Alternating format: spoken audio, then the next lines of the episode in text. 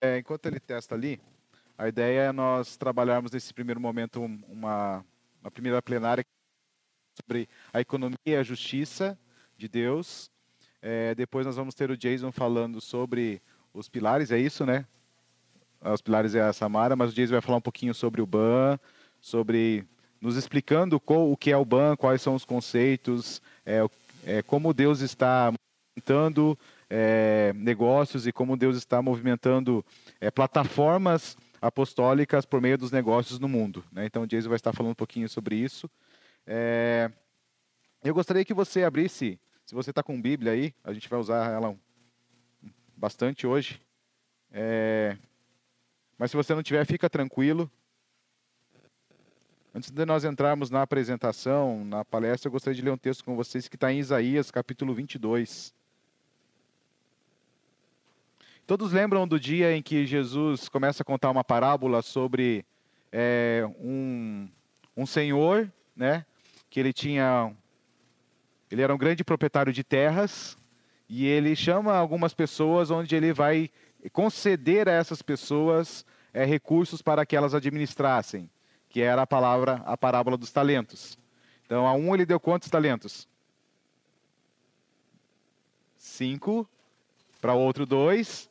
E para outro, um.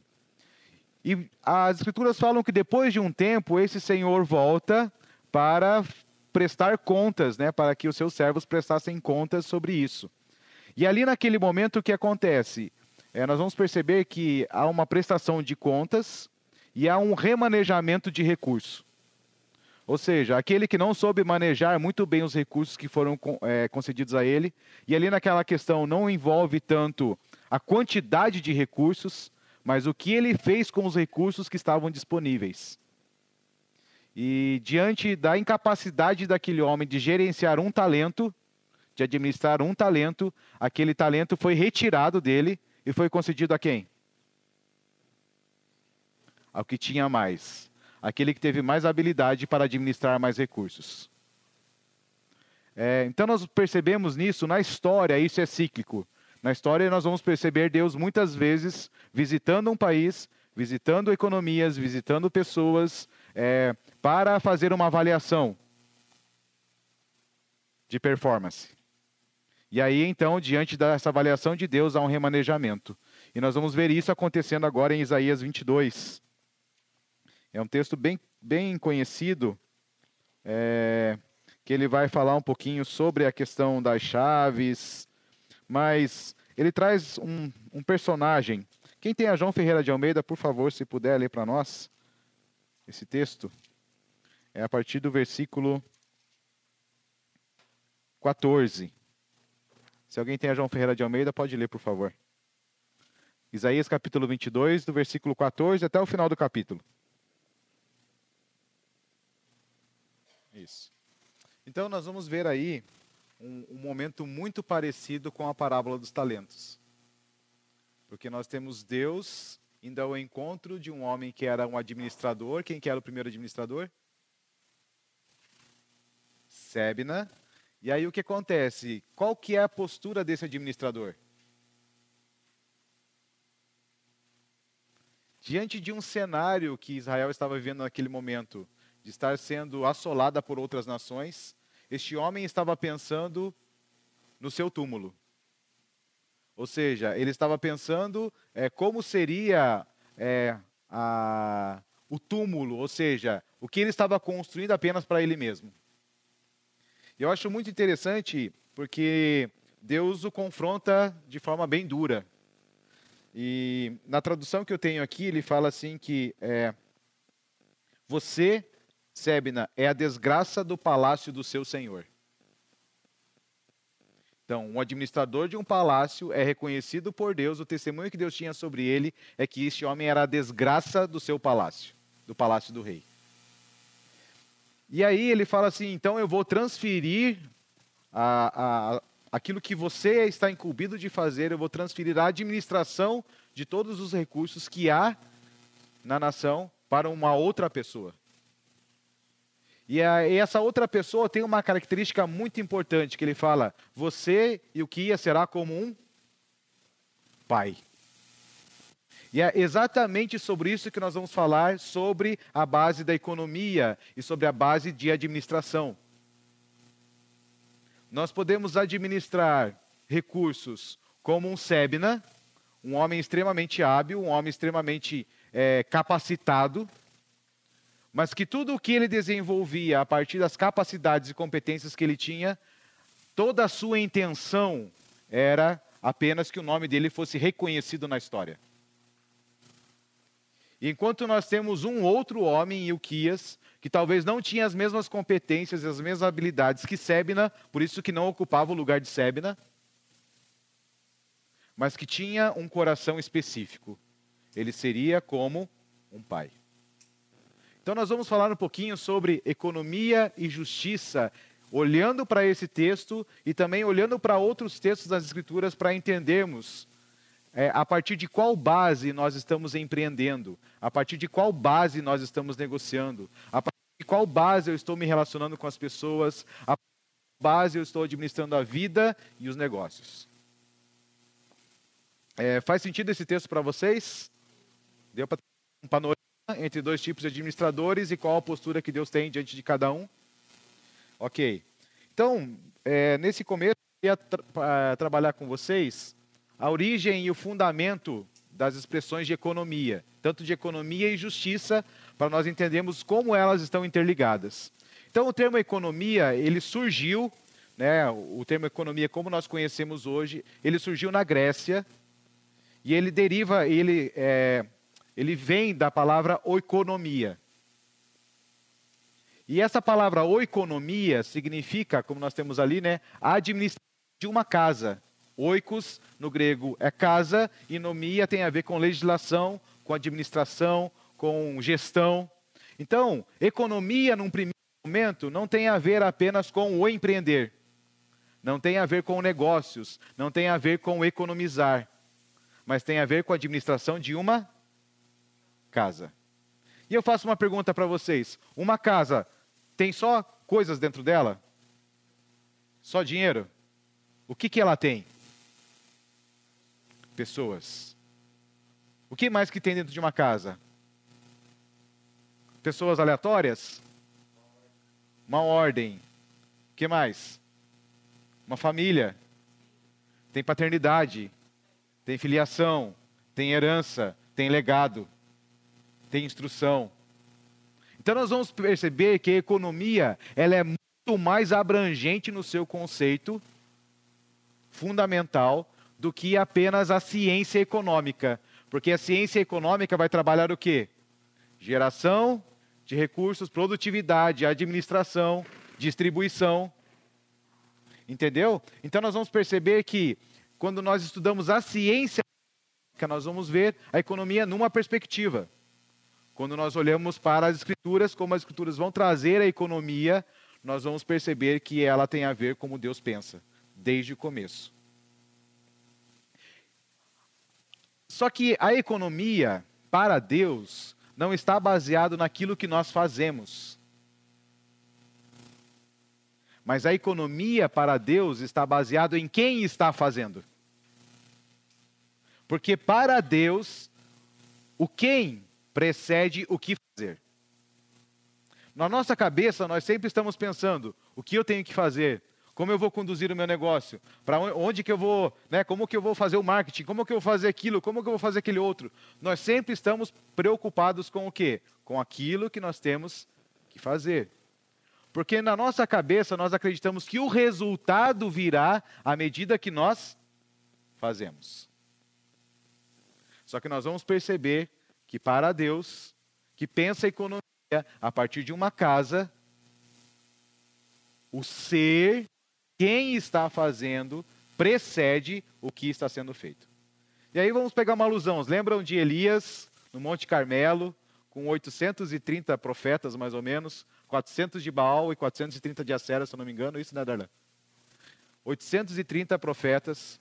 Eles estão num monte muito, é, muito estratégico, tanto para os fenícios para, quanto para Israel. E aí, nesse monte, o que acontece? Há uma crise econômica em Israel, porque não chove. Durante três anos não chovia. Se não chovia, não havia o quê? Produtividade. Porque quando nós vamos ver na história, quando eles estavam no Egito, para eles poderem plantar, eles tinham que fazer o quê? Eles construíram sistemas de irrigação. A partir da enchente do Nilo, a partir da cheia do Nilo. Então o Nilo enchia, transbordava, eles construíram sistemas de irrigação para que aquilo que estava sendo plantado do outro lado do Egito pudesse ser irrigado. Mas quando Israel sai do Egito, Deus fala para eles: o negócio é o seguinte, mudou tudo. Vocês estão indo para uma terra que ela é de montanhas. E a única maneira de haver, é, haver água para vocês plantarem é que eu envie chuva. Mas para eu enviar chuva, vocês vão ter que viver algumas condições. Vocês vão ter que desenvolver um tipo de vida.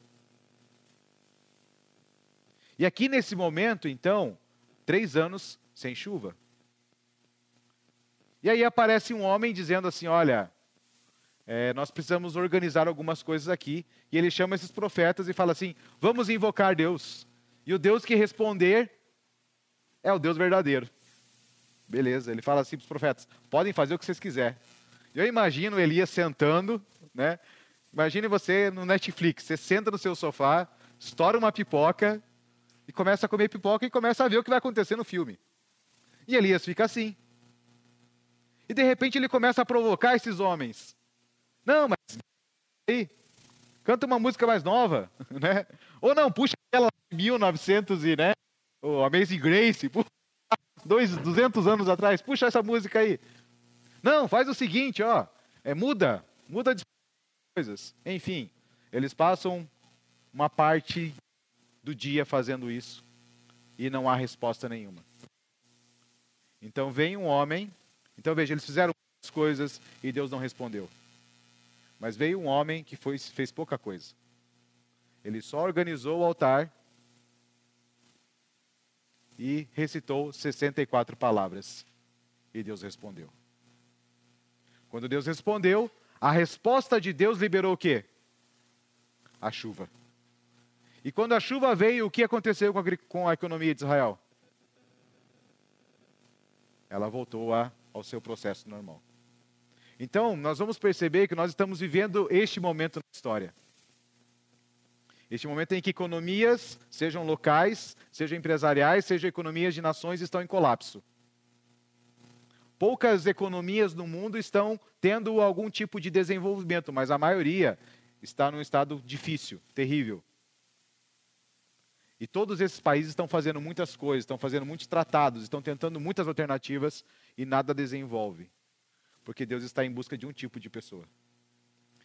E aí, dentro desse termo da, da, da economia, quando Elias se apresenta, Deus responde e a chuva vem, nós vamos perceber que no hebraico essa palavra da economia, ela surge com José no Egito.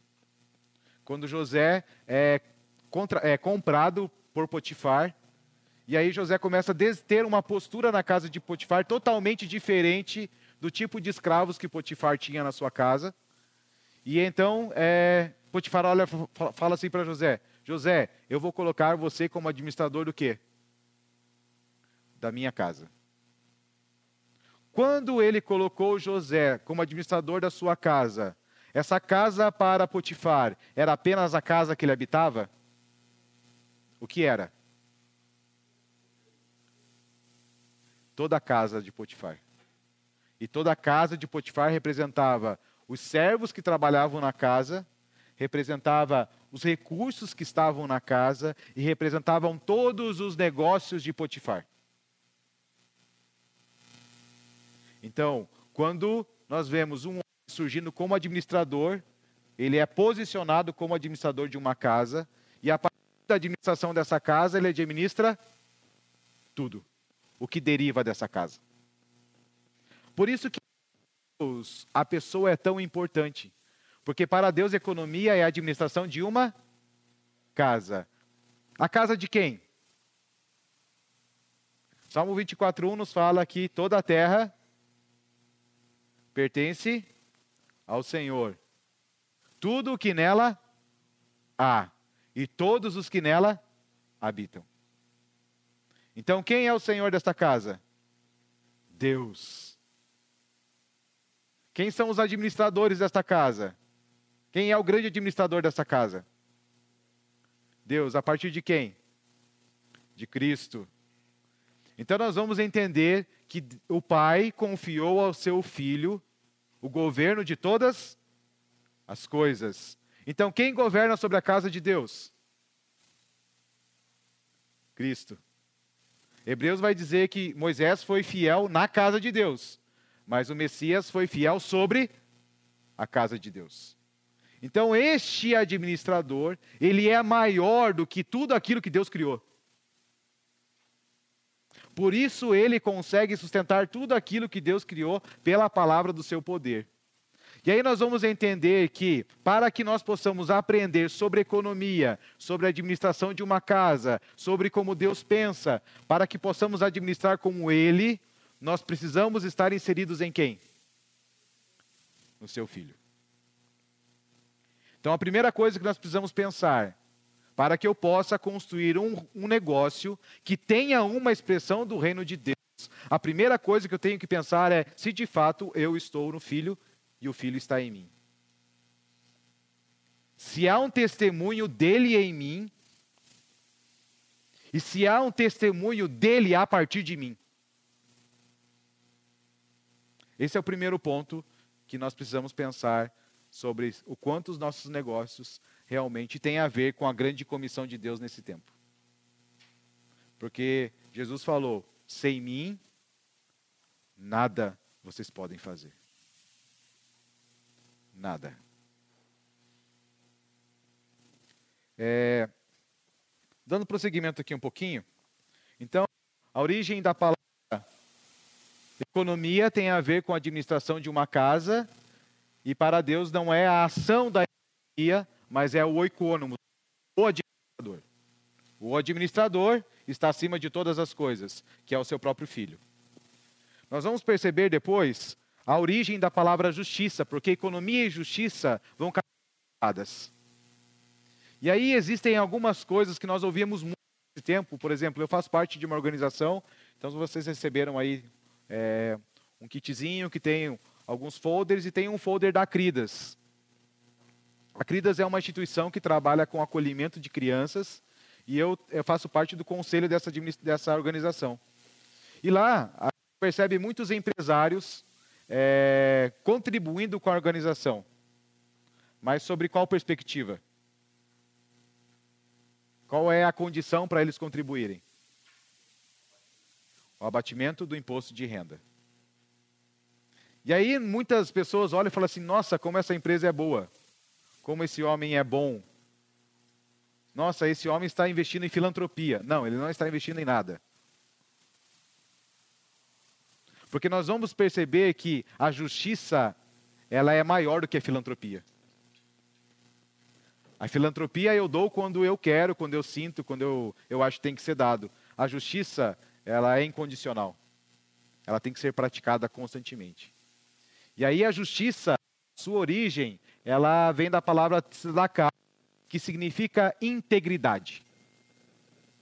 Então a palavra justiça na sua origem significa integridade. Integridade tem a ver com algo inteiro. Então a justiça de Deus não é fragmentada. Ele fala: não faça acepção de pessoas. Nos nossos negócios, estamos fazendo acepção de clientes? Estou tratando um cliente que vai me dar mais dinheiro diferente de um cliente que apenas vai me dar muito pouco? Lembra da curva ABCD? O que é a curva ABCD? Nós temos os clientes nós temos os clientes quase premium, nós temos os clientes, e aí nós temos. Se a minha postura de como eu trato essas pessoas é diferente, eu já não sou uma pessoa inteira. Eu já sou alguém que estou negociando em injustiça. Ah, então quer dizer que eu tenho que oferecer condições comerciais iguais? Depende do que é justiça para você. Porque se o seu produto vale o quanto tem dinheiro para pagar, é uma injustiça. Agora, se você está negociando produtos diferentes, que têm custos diferentes, aí é uma outra questão. Então, nós vamos perceber que a justiça, uma economia tem a ver com uma, a justiça também tem a ver com a mesma pessoa. E essa pessoa é o Filho, que é a justiça de Deus. Por meio dele nós somos o quê? Feitos justiça para Deus. Então, por isso que economia e justiça caminham de mãos dadas, porque na verdade é a mesma pessoa que está administrando a partir de uma postura de integridade. E aí nós vamos perceber que a justiça a partir deste filho, a partir de Jesus, ela é expressada para as nações a partir de homens que a administram. Então veja, nós não devemos apenas pensar como empresários, como empreendedores que vão administrar um negócio e que vão gerar recursos. Nós precisamos pensar que nós precisamos administrar a partir do seu filho. E precisamos também entender que nós somos administradores da justiça deste filho no tempo presente. E aí é que entra a questão da justiça. E a justiça, ela vem sobre três palavras que elas são muito importantes quando nós pensamos economia. Uma delas é techuvá.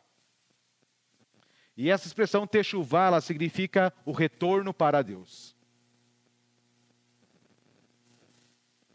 Enquanto nós estamos pensando em como nós vamos avançar nos negócios, Deus está nos chamando para o quê? Para avançar ou para voltar? Para retornar. E aí, quando você pega a bandeira do Brasil, você vê duas expressões nela. Quais são as expressões? Ordem e progresso. Nós queremos progredir sem voltar ao lugar onde há ordem. E quando nós pensamos em o Brasil, há uma profecia de muitos anos que fala que o Brasil é um celeiro para as outras nações nós precisamos reavaliar o quanto este celeiro está em ordem. Porque a ordem tem a ver com a disposição das coisas do seu devido lugar. E é disso que a justiça vai trabalhar. Então, o termo techuvá tem a ver com nós retornarmos para Deus. Porque talvez nós sejamos o filho pródigo. Que pegamos o recurso da casa do pai nos apropriamos desse recurso da casa do Pai, nos desvinculamos da relação com o Pai, carregamos o nome do Pai, carregamos o sobrenome, mas não já estamos mais inseridos no convívio desta casa, nas relações desta casa, e estamos saindo fora desta casa e negociando longe da casa. Nós negociamos longe desse ambiente da casa, nós estamos fazendo o quê? Injustiça. E estamos fazendo o que com os recursos da casa do Pai? Gastando desolutamente. Satisfazendo as nossas paixões, as nossas vontades, os nossos anseios, fazendo em nome do Pai. Mas não mais regidos pela ordem da casa do Pai. E aí o nosso fim nesse processo, qual que é? Qual que é o fim do filho pródigo? Ele está fazendo o quê? Está sem recursos, está trabalhando como um escravo e está comendo das bolotas dos porcos. Porque este é o fim quando nós tentamos administrar recursos de Deus sem estar inseridos no contexto da casa de Deus, fora da ordem da casa de Deus, sem estar se relacionando com o pai dessa casa, esse é o nosso fim mesmo dizendo: Eu sou filho de Deus. E fazer techuvá tem a ver com isso. Reconhecer que a nossa administração até aqui não tem sido da mesma maneira que Deus administra. Porque se fosse da mesma maneira que Deus administra, não apenas as nossas economias estariam diferentes, mas nós seríamos um tipo de pessoa diferente. E aí é um tipo de pessoa que é como Daniel, que quando Beltzazar está na sala oferecendo um banquete, usando todos os utensílios da casa de todos os ouros, tudo que havia sido idade específica, aparece uma mão na parede escrevendo.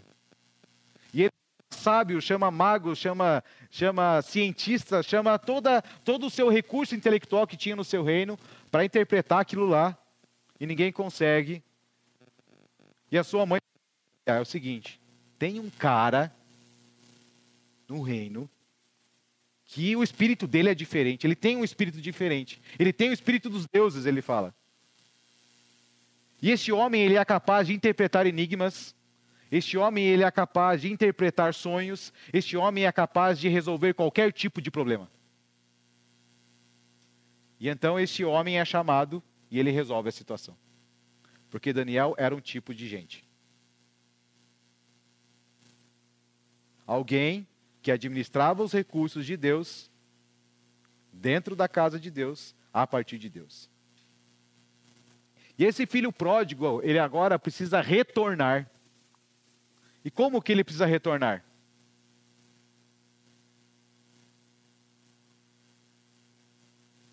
Como que esse filho retorna? Humilhado. Mas como ele é recebido? Com amor. Então, um outro princípio sobre a economia está que ela está baseada no amor de Deus. Precisamos estar imersos no amor de Deus para que possamos aprender como administrar como Ele administra. E aí esse filho, e ele é de novo colocado como? Ele foi para falar assim, ah, eu só vou trabalhar para você agora, não precisa me pagar nada, eu só, você é apenas um jornaleiro, eu só vou trabalhar pela comida. Só pelo recurso. E o que, que o pai faz? o coloca em ordem novamente. Coloca essa roupa, coloca um anel, coloca na mesa para comer. Celebra uma. O que, que, o que, que o pai estava fazendo com a mentalidade desse filho? Ele estava transicionando a mentalidade desse filho, que era um mau administrador, que não soube administrar a sua vida, que não soube administrar as emoções, os seus anseios, os seus. E agora esse pai coloca ele e coloca ele como de novo participante de tudo que estava naquela casa. Então, quando nós pensamos economia, quando nós pensamos negócios a partir do reino de Deus, nós vamos ver que o negócio, como expressão do reino de Deus, não tem primariamente a ver com a geração de recurso, mas tem a ver com o conhecer como o pai de uma casa administra a sua casa. E aí, esse é o grande ponto de que nós precisamos fazer. Nós precisamos transicionar a nossa mente de para pensar o negócio apenas na gestão de recursos do evangelho. Isso está errado? Não. Está completo? Também não. Porque antes de Deus colocar Adão para cultivar a terra, quem plantou o jardim? Deus. Quem ia fazer com que o jardim produzisse? Deus. Há um conflito na igreja de Corinto. Uns falam que são de Apolo, outros de, de, de Paulo, outros que são de Cristo. Ele fala assim: olha, um planta, outro rega, outro vai colher, mas quem dá o crescimento? Então a produtividade vem a partir de quem? De Deus. E aí, quando esse filho é inserido de novo nesta casa, ele começa a entender essa produtividade, porque fora do ambiente dessa casa nada funciona. Há uma degradação de recursos, há uma degradação das relações, há uma degradação total, porque nada funciona fora deste lugar de ordem. Então, fazer techuvá é reconhecer que muitas coisas não estão funcionando em nossa vida porque nós não estamos no lugar de ordem.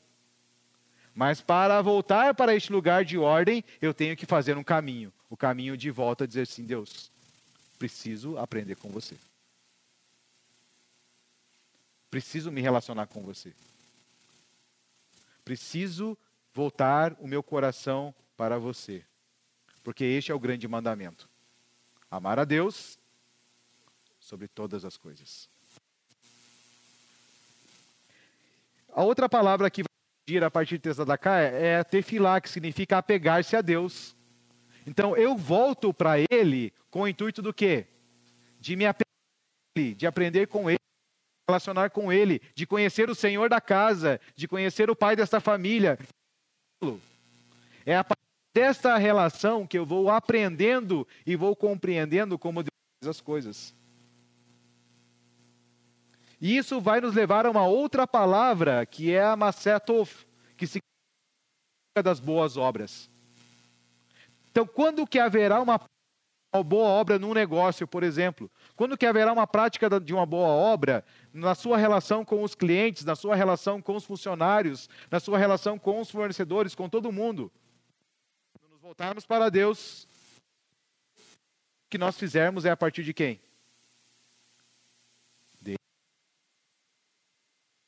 A partir dele que nós vamos aprender como nós devemos os negócios nesse tempo que nós estamos. E aí existem duas expressões que eu gosto muito, que nós vamos encontrar profetas.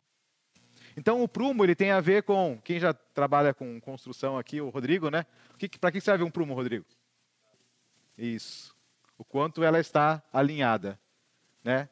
Acho em cima. Então o prumo serve para isso. E aí Antes Deus falou com o profeta Ezequiel dizendo: Ezequiel, Ezequiel viu um prumo sendo colocado. E quando não estava alinhado, Deus abalou e removeu. Então esse é o primeiro ponto. O quanto aquilo que nós estamos desenvolvendo a partir desse negócios de negócios intencionais, de negócios de reino, de negócios cristãos, alinhado com o Deus criador de todas as coisas. Então ele está com o prumo. E um outro instrumento que ele vai usar é o cordel. Para que, serve o metro? Para medir o quê?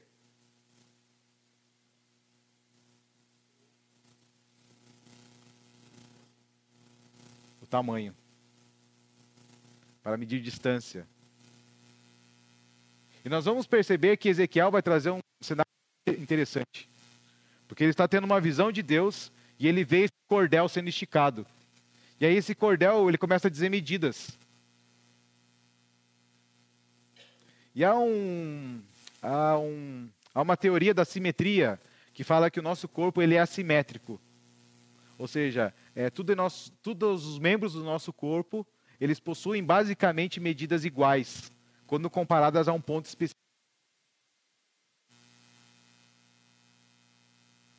E nesse, nessa, nessa visão de Ezequiel, ele está, ele está vendo é, um cordel sendo esticado a partir de um ponto e ele medindo as dimensões deste, dessa construção. E qual é o objetivo dele medir as dimensões dessa construção? Para ver se essa construção está adequada com a planta. Porque essa construção nada mais é do que o templo, e o templo nada mais é do que uma expressão do próprio filho. Então ele está dizendo: olha, o quanto está alinhado e o quanto isso está compatível com o tamanho de quem ele é. E aí Deus vai usar essas duas medidas, ele coloca diante de nós a cada ciclo de tempo, para ver o quanto nós estamos alinhados com aquilo que ele disse a respeito dos negócios, a respeito da economia. E se o, o quanto nós avançamos num determinado tempo está de acordo com aquilo que ele designou. E aí nós vamos pensar: uau, significa que eu posso tentar escalonar o meu negócio para que ele toque muita gente, mas segundo a medida de Deus, para um tempo eu estou ultrapassando essa medida, ou seja, eu quero fazer algo maior do que a estrutura na qual Deus está construindo dentro de mim, ela está sendo preparada. Porque eu tenho um anseio de escalonar algo, eu tenho um anseio de fazer algo grande. Quando na verdade, Deus quer que eu me torne uma pessoa grande. E aí, esse se tornar uma pessoa grande vai ser a partir do, do que eu faço com os recursos que eu tenho, não dos recursos que vão colocar na minha mão. A pergunta, nós queremos multiplicar, nós queremos fazer o nosso negócio ser a partir do dinheiro do outro ou a partir das capacidades que temos de multiplicar dinheiro, de multiplicar recursos, de multiplicar processos.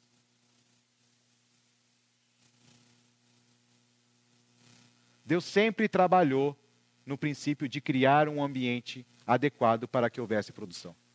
Sempre.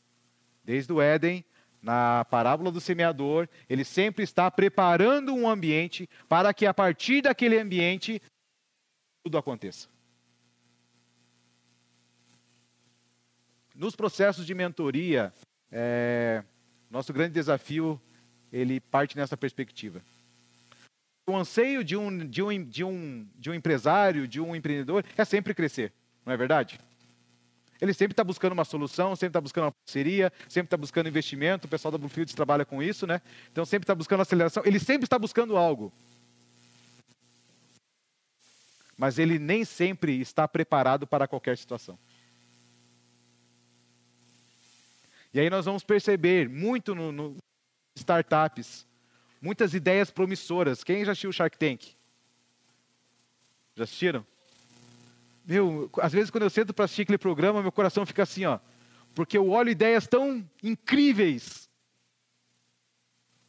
Tão incríveis. Que muitas vezes são desprezadas. Ou que muitas vezes são trocadas por dinheiro. E aí você vai ver daqui a alguns tempos, daqui seis meses, daqui um ano, aquele negócio totalmente desconfigurado daquilo que essencialmente era. Mas o nosso Deus sempre trabalha a partir de uma essência. E a parábola dos talentos em Lucas vai trazer um outro cenário, porque ele fala assim: no cenário é, de Mateus, fala que o, aquele que tinha, ganhou 10, mas no contexto de Lucas, vai falar que aquele que tinha cinco passou a governar sobre 10. Olha que loucura. Deus não confiou apenas àquela pessoa mais recursos, mas ele confiou àquela pessoa uma... são dez cidades. Para que ele fizesse o quê? Administrasse recursos, obrigado, naquela cidade, pode deixar aqui. Administrasse recursos naquelas cidades como Deus administra recursos na sua casa. E dentro dessa, dessa tese da cá, nós vamos perceber que a justiça é uma questão normativa. Ela tem a ver com uma legislação de Deus. E ela tem a ver com o princípio da justiça social. E aí eu gostaria que você fosse para Gênesis capítulo 22. Nós não vamos ler os textos, mas vamos ver alguns cenários. E aí nós vamos entender a cultura e a economia. A cultura das homens, a economia da cidade dos homens e a cultura e a economia da cidade de Deus. Nós vamos ver duas cidades aqui. Uma que está sucumbindo e outra que está nascendo. É, esse é o momento de transição na história, onde Deus agora sai de uma perspectiva de jardim, onde Ele está retrabalhando um homem, retrabalhando um homem que pudesse administrar um jardim novamente, chamado a sua esfera de jurisdição pequena, apenas um protótipo, e agora Deus está lançando as bases de uma cidade da qual fala que Deus é o arquiteto e o construtor. Então a cidade dos homens é construída pelos homens. A cidade de Deus é construída por Deus. E aqui nesse texto, se você volta um pouquinho antes, Gênesis 18, vai falar da queda de Sodoma e Gomorra. Deus aparece para Abraão e ele fala assim: Como eu posso ocultar de Abraão a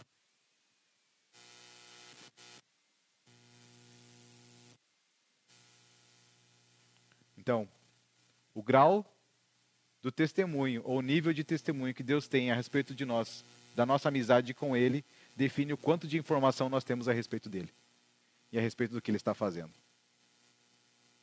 Então, se nós não enxergamos nada, não sabemos o que Deus está fazendo na economia do mundo, não sabemos o que Deus está fazendo na volta, não sei o que Deus está fazendo na minha cidade, não sei o que Deus está fazendo na minha família, eu tenho que fazer techuval, eu tenho que voltar para Ele e falar assim: eu quero ser seu amigo.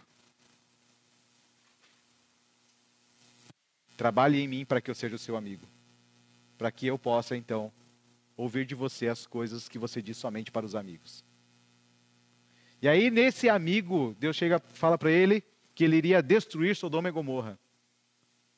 E Sodoma e Gomorra, Ezequiel capítulo 26, 16, 16, vai dizer que o grande pecado de Sodoma era a soberba, o orgulho,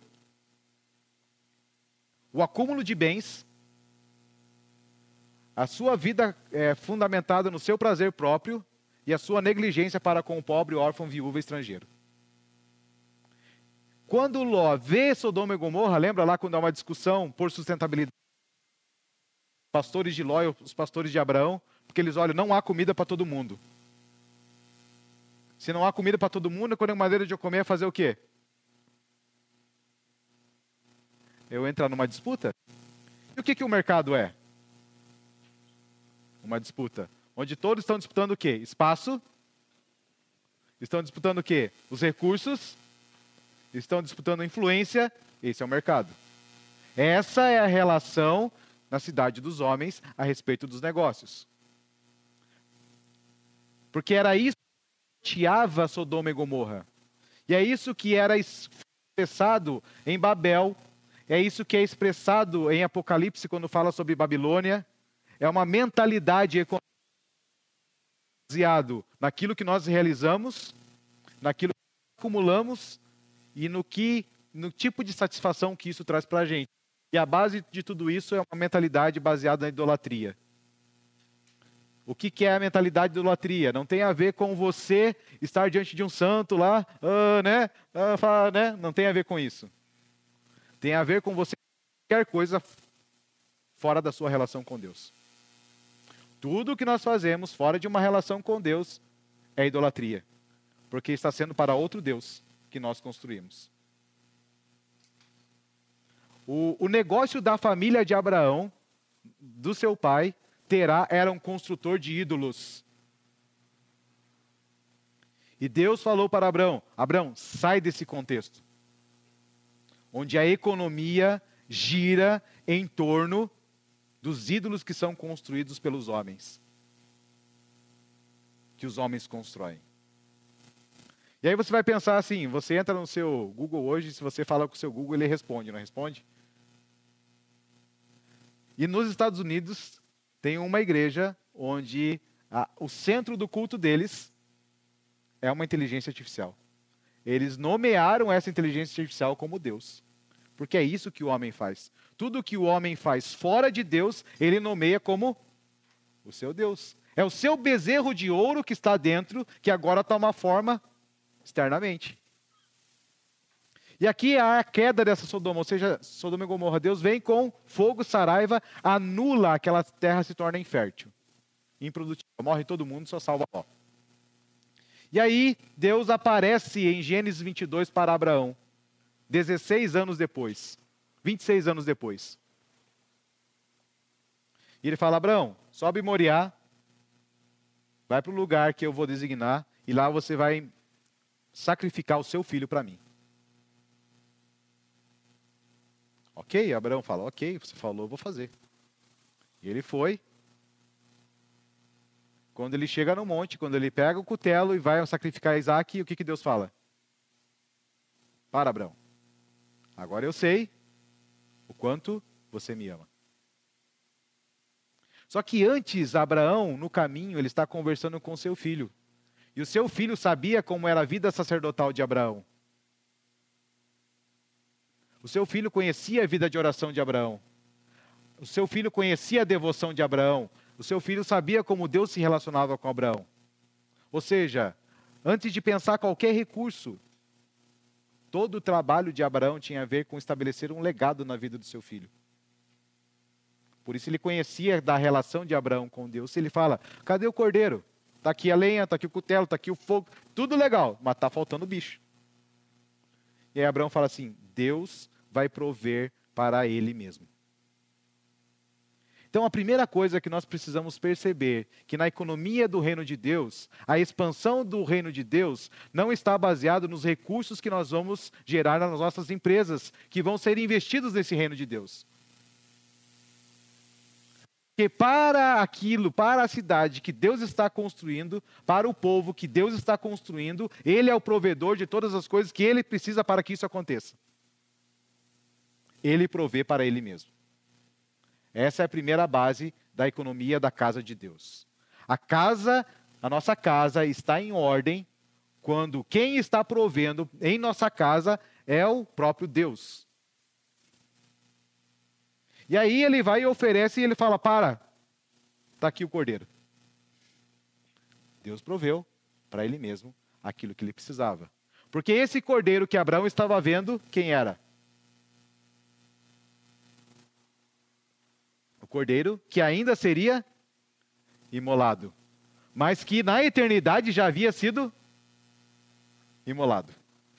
Então, olha que loucura! Naquele momento, Abraão está se conectando com algo que iria acontecer, mas com algo que já havia acontecido na eternidade.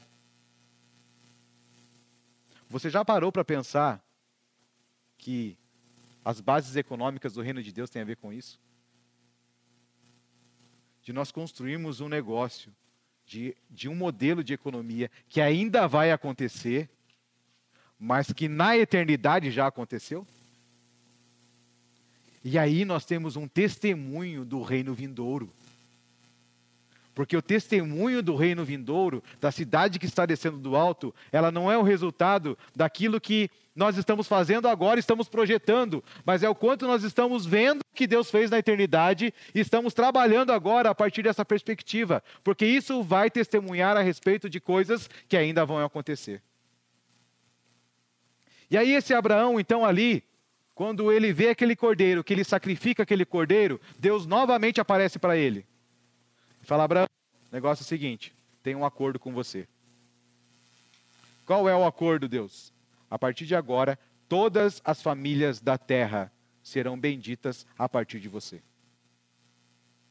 O que Deus estava fazendo naquele momento? O Deus que provê para estava elegendo Abraão para ser um meio pelo qual ele proveria para todas as nações da terra, para todas as famílias da terra, porque é assim que Deus pensa. Um homem que entregou tudo de mais precioso que ele tinha. Um homem que foi à obediência extrema de Deus, que entendeu como Deus trabalhava, porque Deus falou assim: Uau, Abraão, você está fazendo como eu fiz na eternidade. Você está entregando o seu filho como eu entreguei o meu. Você é um testemunho vivo. Aquilo que eu ainda vou fazer. Portanto, você agora está habilitado para administrar tudo. Para que todas as famílias da terra sejam alcançadas e benditas a partir do tipo de casa que você está edificando. Então, antes de nós pensarmos negócios, a questão é: que tipo de casa eu estou construindo?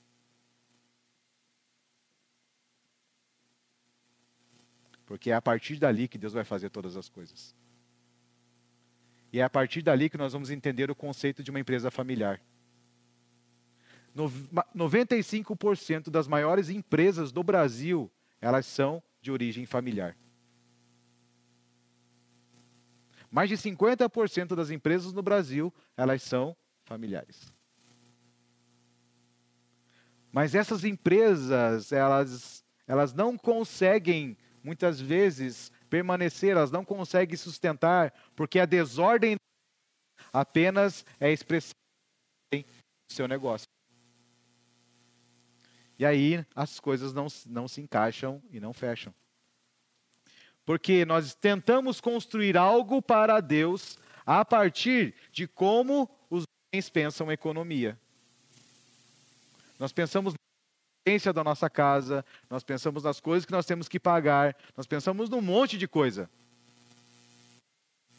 Mas nos fechamos para a, o entendimento de quem provê na nossa casa é o próprio Deus.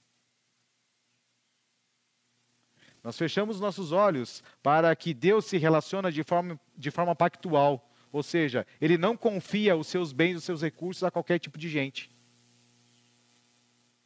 Ele confia os seus recursos e os seus bens da sua casa para um tipo de gente. Homens que estão entregando tudo em todo o tempo. Porque conhecem o seu pai. Nós ignoramos que toda a ação na história sempre é baseada na, na sabedoria. E aí o nosso mentor soltou uma esses dias que, né, como diz, a gente tem que ficar uns três meses pensando naquela, naquele final da frase.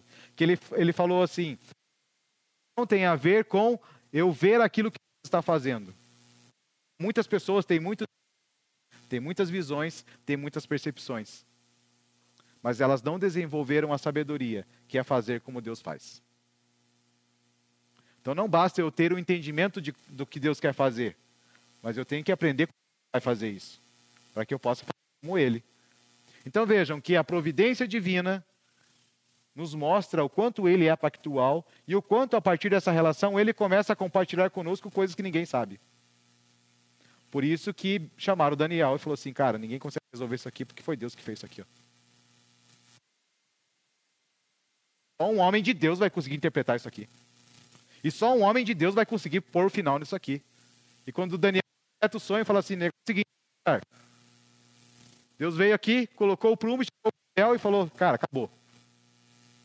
Terminou. Não tem chance. Game over. Naquela o homem morreu. E aí surge um novo governante. É assim que Deus trabalha. E nós vamos perceber que este homem agora precisa se tornar um representante da santidade de Deus. Então, enquanto na economia dos está baseada nas realizações deste homem, Deus está baseado em quanto este homem está representando a santidade de Deus na terra.